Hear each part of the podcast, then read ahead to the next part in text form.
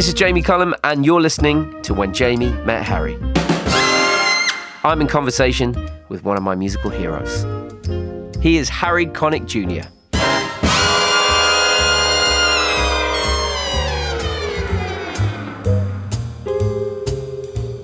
I live in a tiny closet, a lukewarm cold water flat, with room for a couple of cinders and a mouse, a hole, and a trap.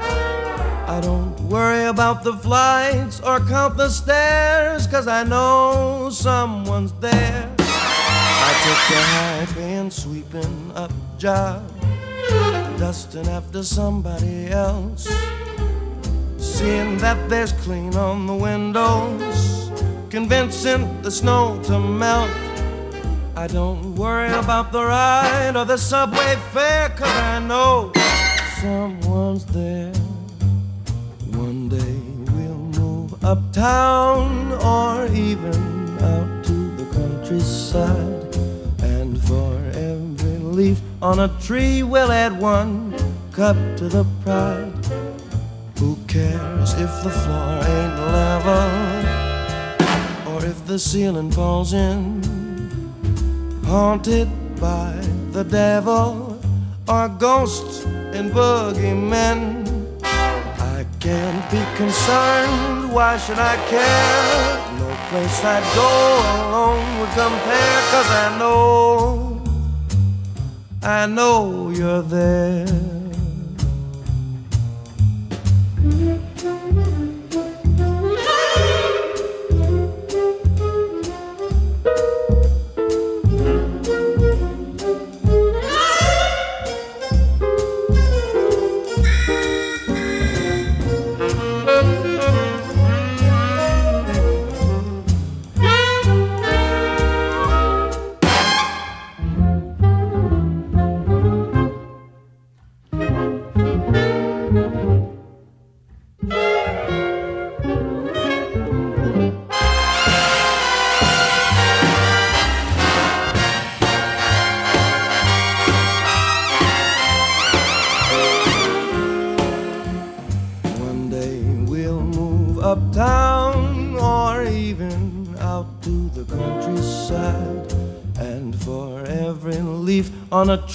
We'll add one cup to the pride. Who cares if the floor ain't level or if the ceiling falls in? Haunted by the devil and ghosts and boogeymen. I can't be concerned. Why should I care? No place I'd go alone would compare. Cause I know, I know you're there.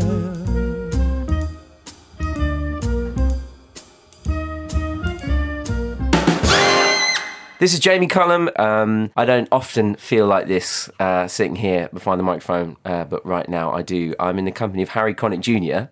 Uh, he's joining me in the studio today. Harry, thanks so much for being here. Thanks, Jamie. Um, it's good to be with you. it's it's it's really great. I've met you a few times over the years, but uh, I, I I think I've told you before. Really, your your invasion into my life as a young teenager really it changed the course of my life. Really, seeing you play on television when I was a young when I was a young man, and you kind of invaded my life with musical inventiveness and curiosity and a joy for the piano that I, I hadn't seen before. And I heard these names like James Booker and Thelonious Monk, but with Frank Sinatra and the Meters. I was like, man, who is this guy? What what is he doing? And then you sat down and you played the piano on one of my mum's favorite daytime TV shows, which I normally hated. And I I, I popped in a VHS tape and I recorded it, and I must have watched it a hundred times. Wow. Trying to work out what you were doing on the piano. What is this sound? This this piano sound? It's not jazz. It's not blues. It's from New Orleans. What what is this? I was fourteen, and uh, yeah, it really was a huge turning point for me. And uh, I feel I feel really emotional sitting here opposite you. I'm, I can't lie. Well, I, I feel emotional too because, as you know, uh, as as a young man, but as a as a man who has gone on to invade other people's lives in the same way you're describing my invasion, um, it, it's humbling to know that something um, that you just love to do so much can actually have an impact, a profound impact on someone else.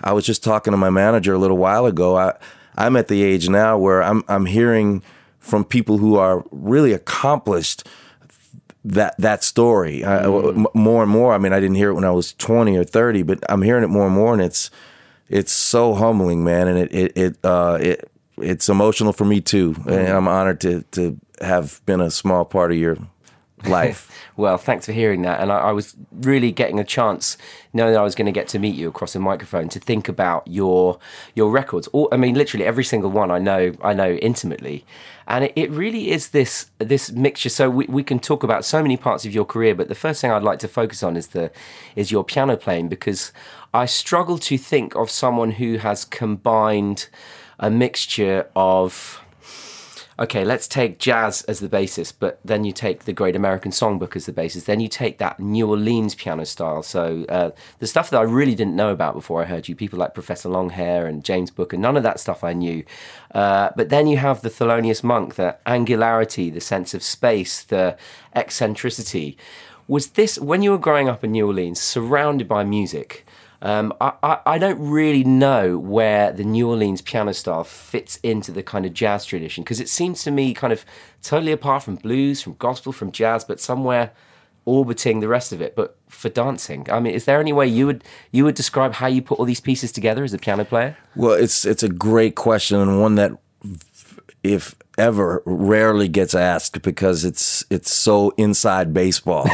but New Orleans is compartmentalized. So the the gospel musicians play gospel, the modern jazz guys play modern jazz, the traditional guys play traditional jazz. I mean, if you think about that, like we're in 2018 right now.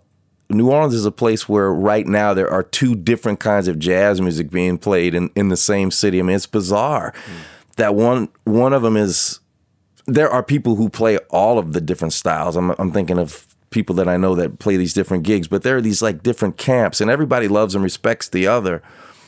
But they they're really compartmentalized. So if you take two of my biggest piano influences, Ellis Marsalis and James Booker, these guys were contemporaries. Essentially, James was a little bit younger, I think, than Ellis. But here are two guys living in the same city that I've never seen in the same room together, and they had immense respect for one another.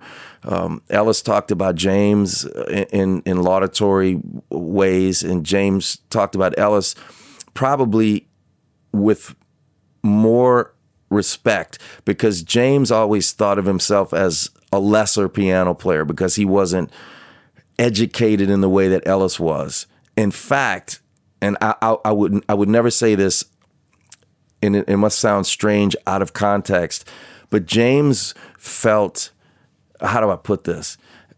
He and this is James saying this to me. okay. Man, I wish I knew what you knew. Right. I mean, to yeah, me, you know, which which was like mm. mind blowing to me. Mm. So all I wanted to do was get as deeply invested in the craft as I could so that I could play things that sounded right to me. And whatever came out came out the way it came out. I mean, there was a time when I would specifically imitate James or specifically imitate Monk because that's, as you know, that's what you do. Jazz musicians, especially, imitate. You know, they don't even emulate. Like when you're a teenager and you're playing jazz music, you you you transcribe solos and you and you you know, I was transcribing Herbie solos and McCoy so it just that's what you do. And then eventually hopefully your own style starts to emerge and and mine is just the you know if you listen to ray charles you know where james booker got a lot of that stuff yeah, you know, so sure. it's just a continuum i think well i'm going to play a track uh, from your album 20 right now um, how, how often do you get to revisit this stuff? I, mean, I, I haven't heard this in a long time. okay, well, I'm, I'm going to play a track called uh, Avalon. And oh, wow, that's going way back. Ladies and gentlemen, bienvenue au Jamie Cullum Show sur TSF Jazz.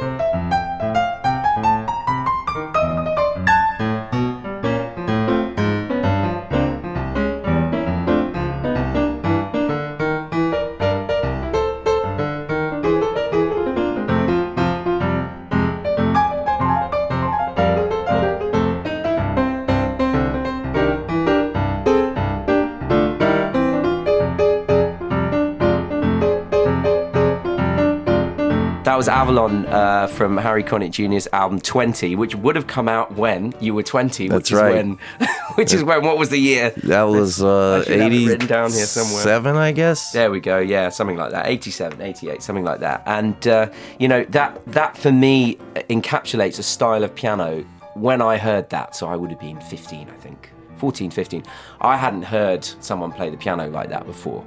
Um, that sense of of groove that was somewhere between swing, but almost uh, just the, the beat was displaced in a way that I didn't know, and you were doing things in the left hand and the right hand that I didn't think was possible, particularly with my I don't have very big hands, and They work, have- though. Yeah, I've well, seen they- those they- hands work. they, they they they work they work in a different way, but I mean that is is definitely kind of more in the New Orleans Oh, yeah. uh, kind of kind of style of things for isn't it? sure. Yeah, that's that. That's that kind of rumba beat that. um rumba yeah Yeah, yeah, that sure. dong ding ding like that, and that Professor Longhair would do. And then what James did was he just added he added more to that beat, that single line with the left hand, and made it a little bit more more complicated. And then you know the right hand kind of goes on from there. So you started to sing on this album as well, uh, you know, on, in, in a recorded sense. I know you'd sung on an album called Eleven, Right. Uh, but th- this is a kind of, you know, as a as a as a grown man, should we say, uh, you know, kind of singing uh, in in I guess your voice. Really, that was the that that was. Do you see that as the beginning of your singing career again? Was that always part of who you were as a musician? Were you always a piano player, singer, or did you think of yourself as a piano player? Well, I was I was always both, but I didn't sing on my first album because there was a guy named Dr. George Butler who was the the A and R guy at uh, Columbia Records who he signed a bunch of people, but Wynton and Branford. And when he signed me, he said, uh, "What do you want to do for your first album?" And I said, "You know, I want to play and sing." And he says, "No, we should just play because once you start singing." it's going to take away from your piano playing, which I think is true in a sense. So he said, do, you know, just a solo piano record first. And on my second album, I said, well, can I sing on this one? He says, you can sing on, on this one. So it all, had always been a part of me, but it was kind of a strategic move on his part. It's a smart to do. long game, isn't it? I mean, Yeah. if you think about that now, it's like you just do it all in your first record, make sure everyone knows everything that you can do. Yeah, it- Thinking about the long term career, I mean, it's a different era, that, isn't it? Yeah, especially when like, you know, not to kind of underplay the seriousness of how people take their careers, but like he spent so much time talking to me about the the nuances of the perceptions of jazz piano and when you add singing to it how that I mean like what a, it's so so different now. Like does pe- do people care about that in the same way now? Um, that was a big deal back at, at the record company then and things are just so they're so different now that Yeah. you know it's I wonder if we would have had a similar conversation Yeah, I, I, I, don't know either, but uh, I think you know in the independent kind of music industry, it, it does happen. Yeah, I would say much, so. It's much easier to release your music, and I, but I think you have to have a greater sense of where you're going, you know, individually. Individually, And, yeah, you know, because yeah. you you you don't have a huge record company behind you you helping you make those decisions. It was just a different. It was like having um, a pop company, it, like on that level, uh, you know, kind of help help guide you. You know, it was like you know this big building in New York, and not, nowadays that it doesn't exist in the same way. Well, let's hear some of the early singing. It's it's uh, it's it's from the same album, Twenty. But I just I, I love this track. It's you and uh, the great vocalist Carmen McRae singing "Please Don't Talk About Me When I'm Gone." Mesdames et messieurs, ladies and gentlemen, le Jamie Cullum Show sur TSF Jazz. Oh, please don't talk about me when I'm gone. Although our friendship ceases from now on. And Carmen, if you can't say anything real nice, but baby, it's better not to talk at all.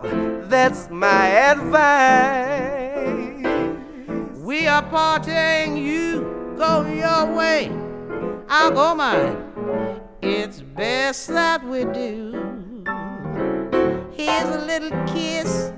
I hope that this brings lots of luck to you. Makes no difference how I carry on. Cause baby, I know that you better not talk about me when I'm gone. Oh.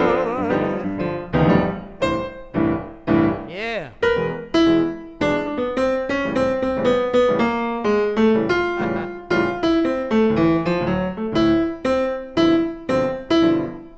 That was Please Don't Talk About Me When I'm Gone. Harry Connick Jr. there, floating his vocals around the beautiful tone of Carmen McRae and sounding so loose and fine together. Don't go anywhere because I've got more of my chat with Harry right after this.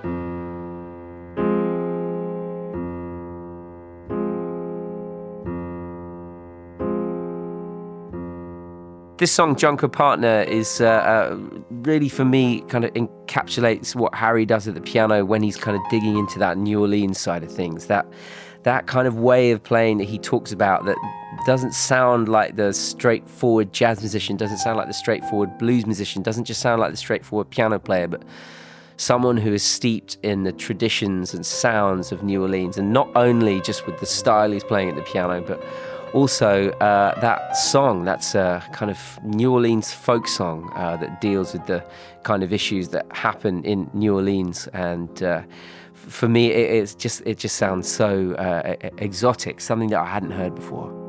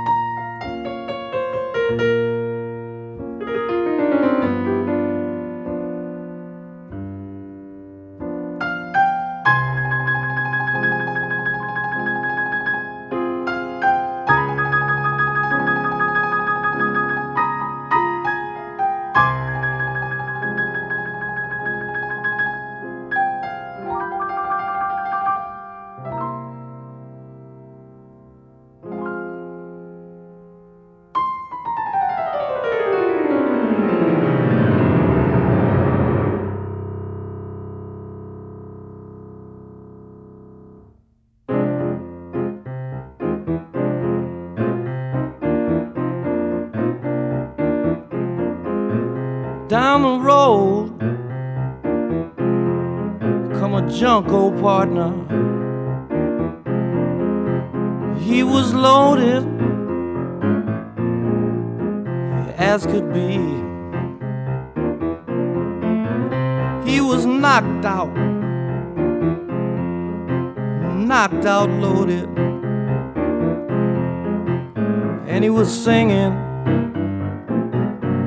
his song to me.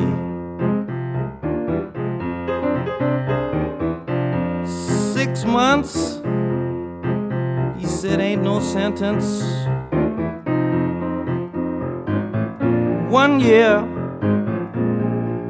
ain't no time. They got boys locked up in Angola. Well, serving one year to 99. If I had a million dollars, let me tell you what I'd do. I would buy, buy, buy, buy land around Angola and plant a nice weed garden till the year 2002.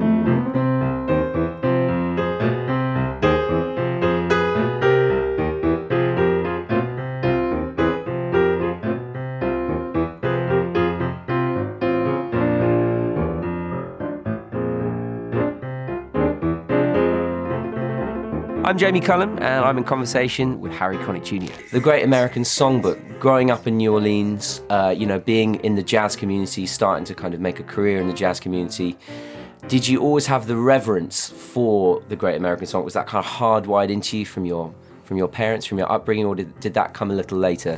It was hardwired for two reasons. One, my parents grew up in that era, so they, they knew that music very, very well.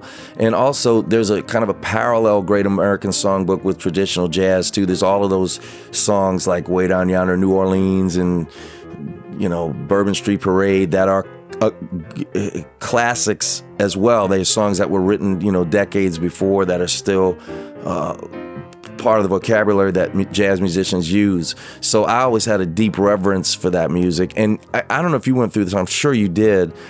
Like when you're a solo piano player, like playing at a bar, you know, you need songs to play. And yeah. yeah, you can throw your own originals in there, and that's great. But like when you play a song that everybody knows, maybe a George Gershwin song or whatever it is, like that's that's how you make money. I mean, you get people's yeah. attention. They put, you know, five dollars in the tip jar. I mean, so those were functional songs as well, you know. Yeah, I mean, it's, it's so funny because do you know what it means to miss New Orleans? Uh, hilariously, you know, a kid growing up in, in the English countryside, right? that was the first tune I learned how to play and sing. Are you serious? That's the first tune, and uh, I remember I had a gig at a, at a hotel when I was uh, when I was fifteen and you know, I used to turn up on a Friday night, Saturday night, Sunday lunchtime. I got paid in cash. It was amazing. You know, I knew about five songs the first week, ten songs the next That's week. That's exactly right. Yeah, and uh, do you know what at Miss New Orleans? I used to play in four different keys over the night just to kind of practice. But I, st- I, still play that one now because it, it has a real I, I dreamt about the idea of like being born. What must it be like being born in New Orleans? What,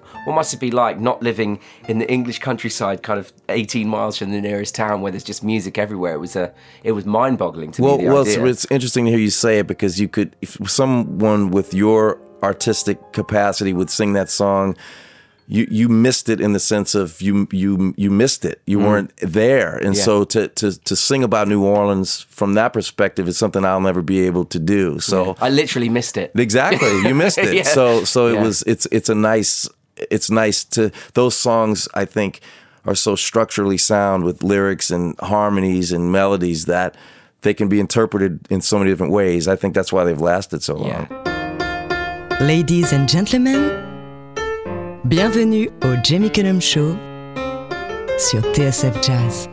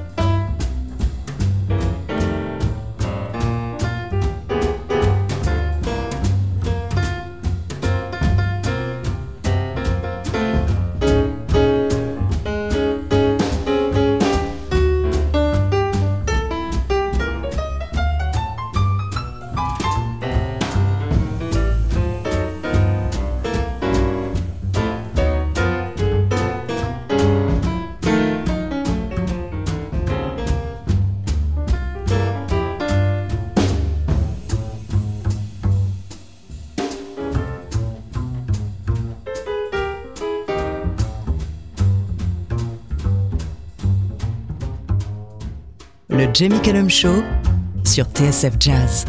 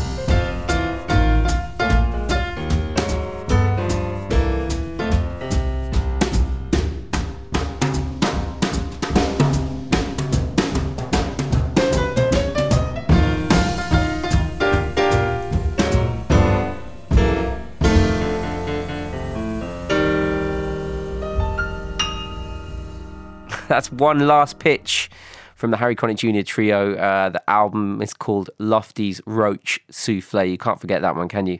Uh, that was the album that came out in 1990. Stay where you are.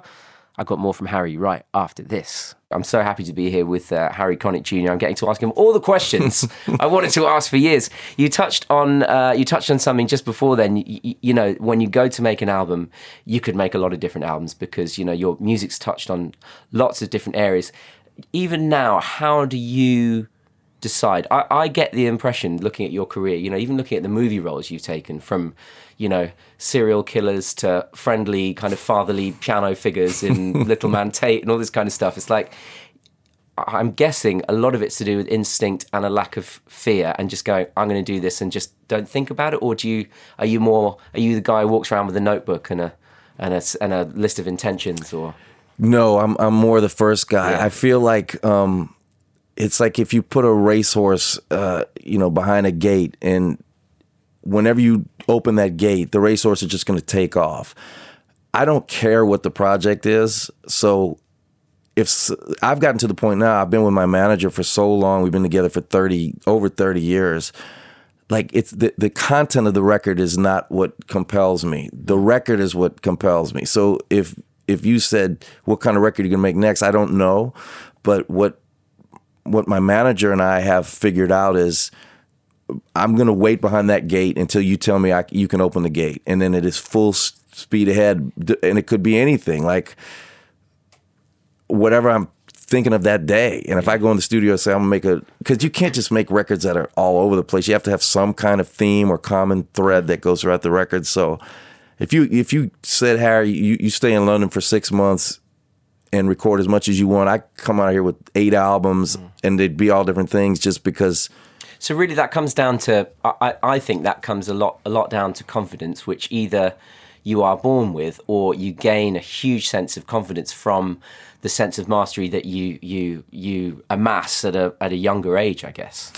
Yeah, that's a re- that's a really good point, and I and I think for me it's a combination of those things because coupled with that confidence is an intense um, uh, humility and awareness of deep insecurity. So I, it's true, I- Yeah, I- sure. but I think that's what that's what drives it. You know, the confidence, you know, puts you in a place where you're prepared to document what you know, and the insecurities put you in a place where you have to try and do your best because you realize all of the limitations that you have. I've got so many more questions I want to ask, but let's hear some more of your piano playing right now. And, uh, you know, when I heard the album When Harry Met Sally, this was one of the tracks that didn't have your vocals on it, uh, that was uh, just all about the piano playing, all about the trio, the interplay with the trio. And again, not having been exposed to that much jazz at the time, you know, kind of pure jazz, trio jazz, this really blew my mind. This is Stomping at the Savoy.